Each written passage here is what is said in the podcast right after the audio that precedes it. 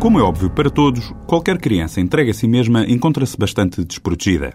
Quer isto dizer que, na idade da infância, todos precisam da proteção, em primeiro lugar dos pais, mas também dos restantes elementos adultos da comunidade.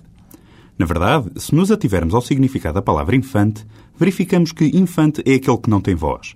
Assim, cabe a uma sociedade que se quer justa e solidária a capacidade de dar voz àqueles que a não têm, entendendo-se aqui o dar voz como o defender dos seus direitos.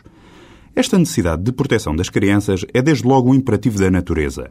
É possível identificar traços comuns nas faces das crias de variadíssimas espécies de mamíferos, como os olhos proporcionalmente maiores, os rostos arredondados, etc. Isto é assim, por exemplo, nos cães, nos gatos, nos ursos, mas também é assim nos seres humanos.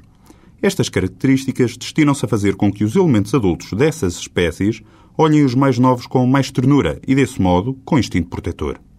A seleção natural encarregou-se, pois, de nos predispor a defendermos as crianças. Acontece, porém, que o que a natureza construiu, a sociedade humana colocou em risco. Num mundo em que é necessário produzir cada vez mais, cada homem passou a valer aquilo que podia produzir. A criança passou assim a ser vista apenas como alguém que ainda não produz.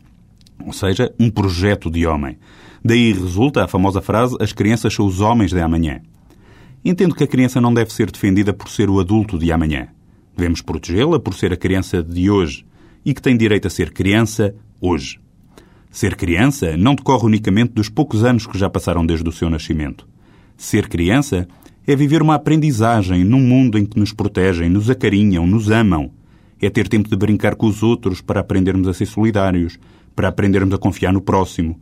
Se deixarmos passar este tempo sem que uma criança tenha experimentado aqueles sentimentos de segurança e de amor e vivido aquelas brincadeiras, então passamos a ter um adulto que, apesar de ter sido novo, nunca chegou a exercer o seu direito de ser criança.